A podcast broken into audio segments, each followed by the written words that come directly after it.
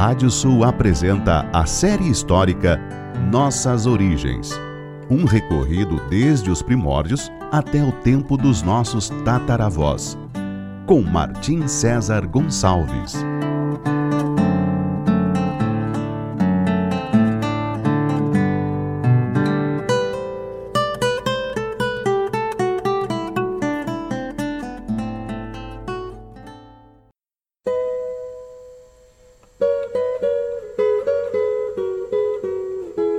Série histórica Nossas Origens da savana africana até a pampa ameríndia. Capítulo de hoje: Os judeus ibéricos e a conquista islâmica. Quando os muçulmanos começaram sua dominação sobre a Ibéria em 711, vencendo os visigodos, havia um outro povo de proporções importantes habitando o território do sul peninsular. Desde suas migrações decorrentes, em grande parte, de três guerras contra os romanos, onde foram vencidos e muitos deles exterminados, os sobreviventes judeus vieram para essa região localizada no outro extremo do mar Mediterrâneo.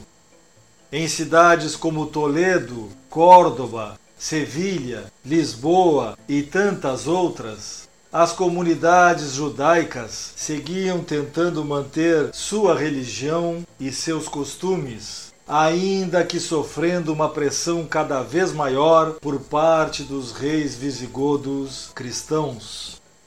Daqueles já distantes tempos das guerras romano-judaicas, recordavam o cerco da fortaleza de Massada, onde quase todos os sitiados acabaram sendo mortos ou se suicidando, episódio ocorrido durante a primeira das três guerras de extermínio promovidas contra eles pelos exércitos dos imperadores Vespasiano, Tito, Trajano e Adriano.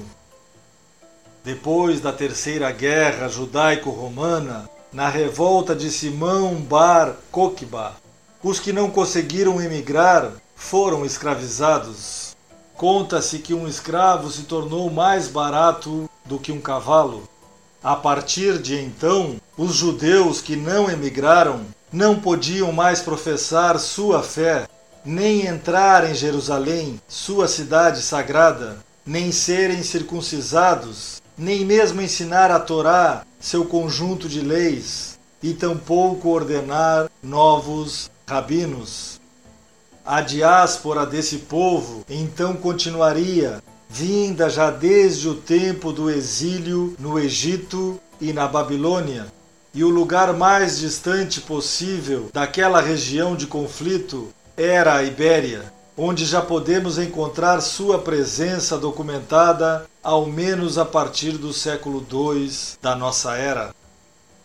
No entanto, nessa região ocidental da Europa já existe alusão à presença de judeus até mesmo antes. Por exemplo, na Lusitânia romana, onde um cronista do século XII, Abraão ibn Daud, relata que um certo Baruque deportado no ano 70 da nossa era, após a destruição do Templo de Jerusalém, teria se estabelecido na cidade de Emérita Augusta, atual Mérida, difundindo a arte de tecelagem de seda. Já a migração para a Ibéria no século II está comprovada pela inscrição em uma sepultura na mesma cidade de uma família judia que viera da região da Palestina. Enquanto não começou o domínio dos visigodos sobre a Ibéria, a vida dos judeus parece ter sido relativamente tranquila com relação à sua religião, desde que seguissem pagando seus tributos e não se rebelassem contra seus senhores hispano-romanos. e seguiu sendo assim na época em que os visigodos professavam a doutrina cristã arriana, não havendo uma grande pressão contra os praticantes do judaísmo. No entanto, a partir da conversão do rei Recaredo ao cristianismo católico em 587, as perseguições começaram. Dois anos depois, no terceiro concílio de Toledo, ficou determinado que nenhum judeu podia tomar por esposa ou concubina uma mulher cristã. Já o concílio da cidade de Narbona promulgou a proibição de cantar salmos no enterro de seus mortos. O rei Sisebuto que governou de 612 a 621, apertou ainda mais o cerco, proibindo que eles tivessem escravos cristãos e ordenando a conversão forçada de milhares de judeus ao cristianismo. Em 653, no oitavo concílio de Toledo, sob o comando do rei Recesvinto, foi determinado que nenhum judeu poderia celebrar a Páscoa, ou o Sabat, sábado, seu dia sagrado de descanso, ou se casasse segundo seus rituais. Nem podia mais circuncisar-se, e aquele que falasse contra a fé católica ou tivesse pensamentos heréticos em seu coração seria desterrado para sempre, e seus bens seriam revertidos para o governo. Já sob o reinado de Hervígio, o usurpador que comandou a Espanha de 680 a 687, o terror aumentou ainda mais, pois todos os judeus foram obrigados ao batismo e, se não o fizessem, ao final de um ano toda a sua família receberia cem chicotadas e seus integrantes ainda seriam desterrados com a perda de todos os seus bens. Caso alguém insistisse em se circuncisar ou auxiliasse nesse ritual, teria a castração como pena a ser adotada. A culminação de tantas perseguições ocorreria em 694, sob o rei Égica. Quase 20 anos antes do desembarque muçulmano, os judeus, cansados de tantas perseguições e abusos, organizaram uma insurreição geral combinada com seus irmãos que viviam no norte da África, onde havia comunidades judaicas entre os berberes e onde muitos emigrados da Espanha haviam se exilado para salvar suas vidas. Esse levantamento deveria provavelmente estourar em vários pontos simultaneamente quando os judeus da África aportassem nas costas ibéricas.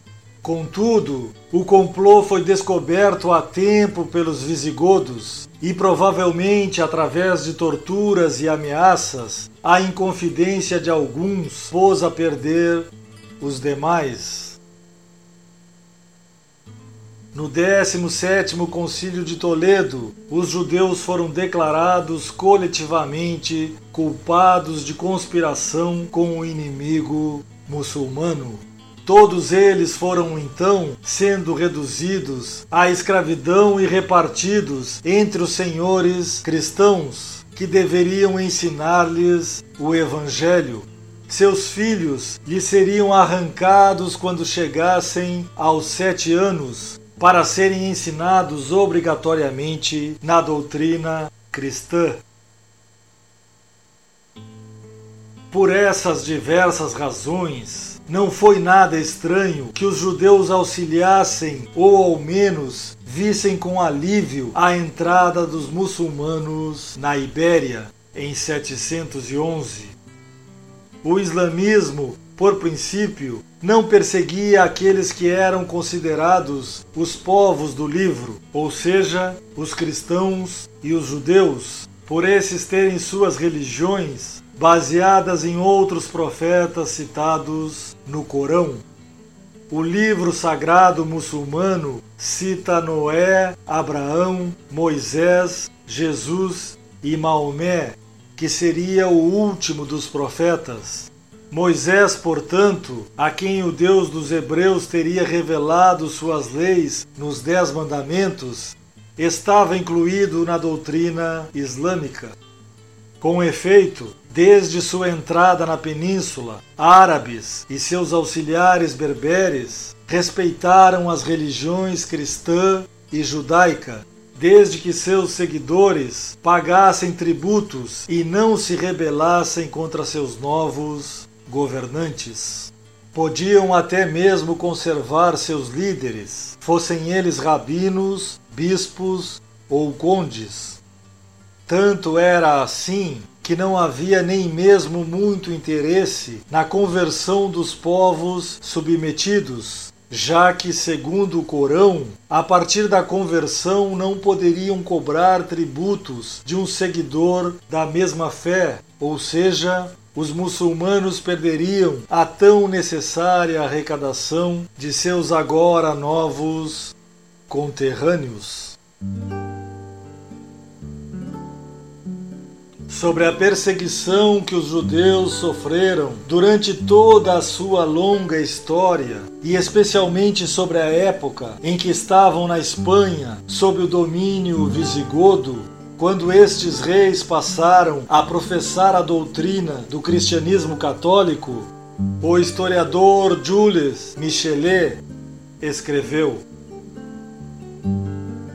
Sempre que na Idade Média o espírito humano se lembrou de perguntar como este paraíso ideal de um mundo subjugado à Igreja não havia realizado na terra mais que um inferno.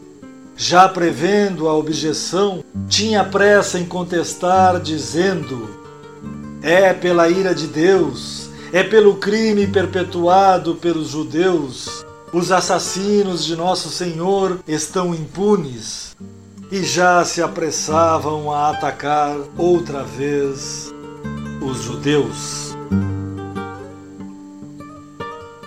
No próximo capítulo falaremos sobre a conquista muçulmana da Ibéria. Até lá!